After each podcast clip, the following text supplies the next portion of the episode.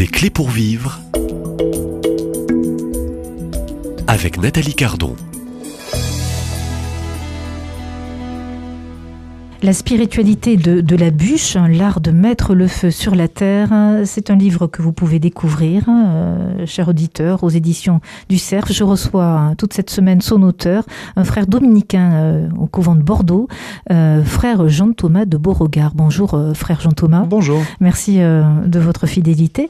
Alors, j'ai parcouru, j'ai pris des notes, j'ai parcouru un peu cet ouvrage hein, qui finalement est au fond une aventure pour réveiller le lecteur, hein, croyant au fond non croyant ou plus pratiquant, hein, mais pour réveiller euh, le, lecteur peut-être d'une forme de tiédeur, peut-être de découragement. Euh, restons bienveillants, euh, frère Thomas, frère Jean Thomas de Beauregard. Et dès le début, hein, c'est audacieux, vous parlez de, la grâce. Mais au fond, c'est quoi la grâce Expliquez-nous. quelle est votre définition? La définition peut-être selon saint Thomas d'Aquin?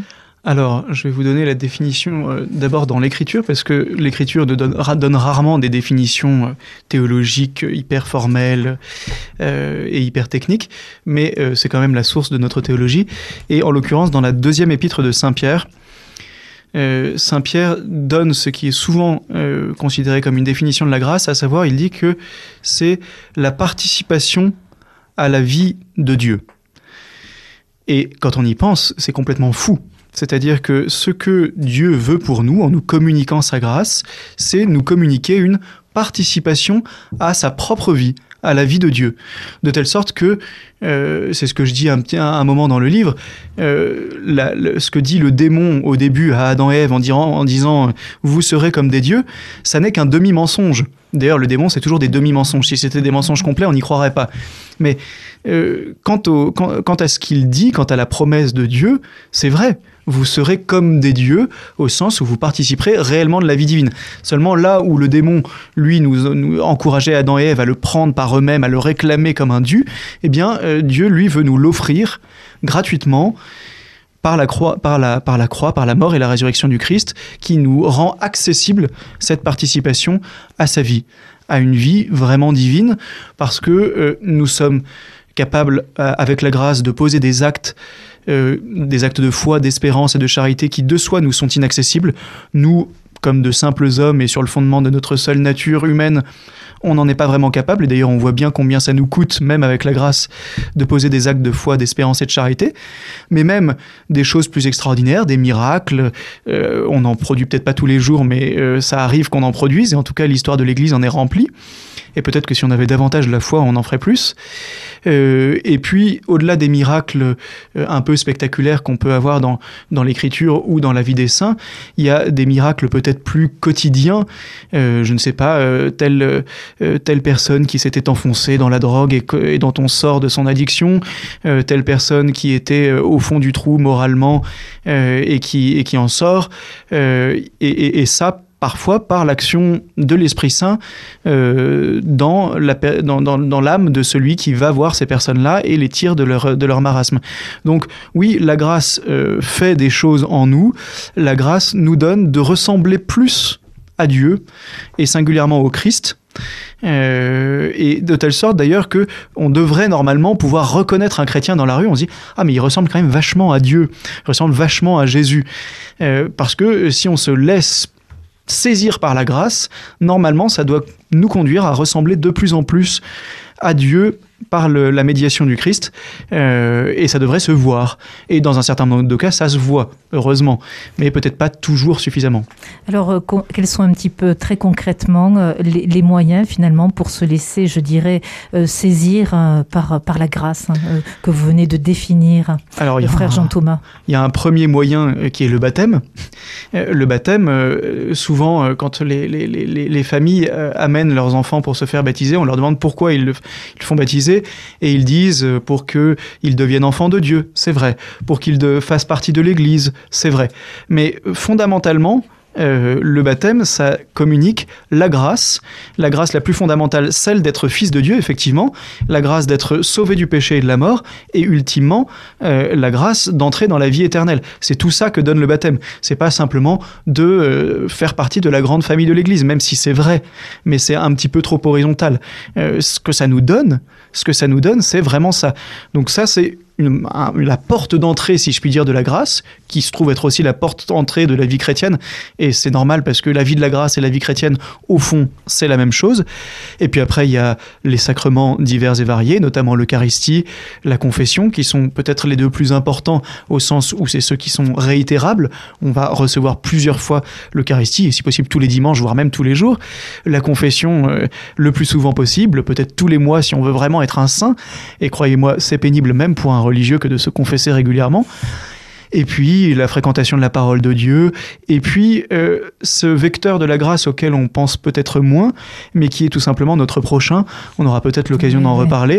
Mais euh, sur les bancs de la cathédrale. Exactement. Il y a quand même des gens en face de nous. On n'est pas dans un face à face un peu individualiste avec Dieu, Dieu et moi, moi et Dieu en, Bluetooth euh, l'un et l'autre. Non, il y a tous les gens autour, il y a toute l'Église, et puis tous les gens en dehors de l'Église, et c'est eux souvent qui peuvent être un canal de la grâce pour nous de la même manière que nous sommes des canaux de la grâce pour eux.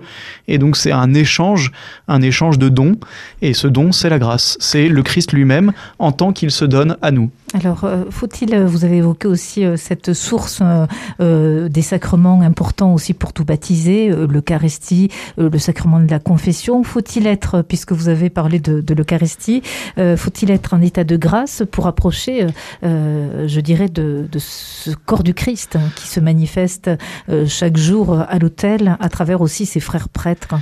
Qu'est-ce que ça signifie être en état de grâce pour s'approcher de ce grand mystère de l'Eucharistie en fait, il y, a, deux écueils, si je puis dire. Il y a un premier écueil, c'est de considérer qu'il faut être absolument parfait pour pouvoir recevoir le Christ dans l'Eucharistie. Ça, ça n'est pas vrai.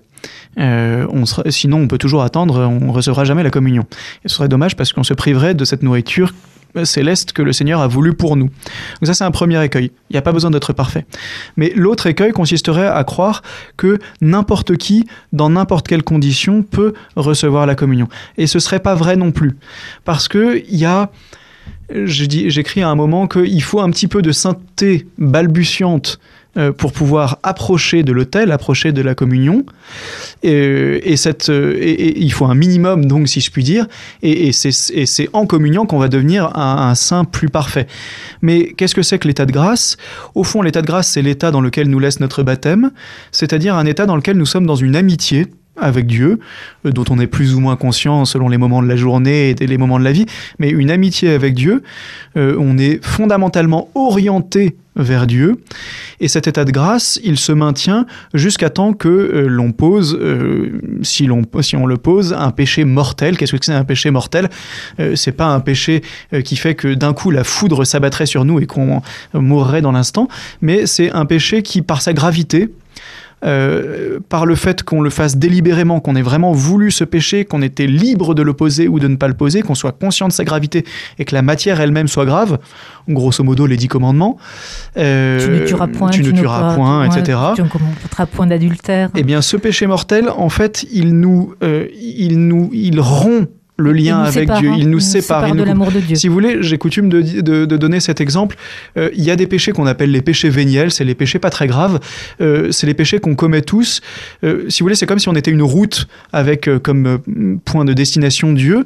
Bah, il y a les péchés véniels, c'est ceux qui font que on va s'écarter de l'autoroute, on va prendre des chemins de traverse, mais au fond, on est globalement encore dans la bonne direction. Ça, c'est les péchés véniels. Et puis, il y a le péché mortel, c'est celui où on, on, sait très bien que Dieu est en face, on sait très bien que c'est l'autoroute qui y mène, et on fait demi-tour. Carrément, on tourne le dos à Dieu. Il y a un acte volontaire. Il y a un acte volontaire, conscient, conscient, euh, libre et sur une matière un peu grave. Euh, si euh, je sais pas, je prends euh, un bonbon sur la table qui m'était pas destiné, ça fait peut-être pas la matière d'un péché mortel. et d'ailleurs, au fond, il y a que Dieu, d'une certaine manière, qui est capable de dire qu'on a qu'on a fait un péché mortel. Un peu notre conscience, mais elle est tellement obscurcie que c'est pas toujours facile. Toujours est-il que si c'est le cas, eh ben, on va se confesser et ensuite on peut de nouveau s'approcher de la Sainte Table, de l'Eucharistie, euh, parce qu'on retrouve cet état de grâce. Si vous voulez, la confession, elle remet les compteurs à zéro, si je puis dire, ou pour prendre une, une, image peut-être plus jolie, euh, le, vêtement blanc que nous avions reçu au baptême, qui symbolisait notre âme lavée du péché originel, eh bien, par la confession, on retrouve cet état de pureté euh, qui est nécessaire, initial et qui est nécessaire. Évidemment, il ne sera pas parfait. On n'est pas des saints au motif que euh, on s'approche de la Sainte Table. Mais on est des saints en chemin parce qu'on a demandé pardon au Seigneur, qu'on a bénéficié de sa miséricorde.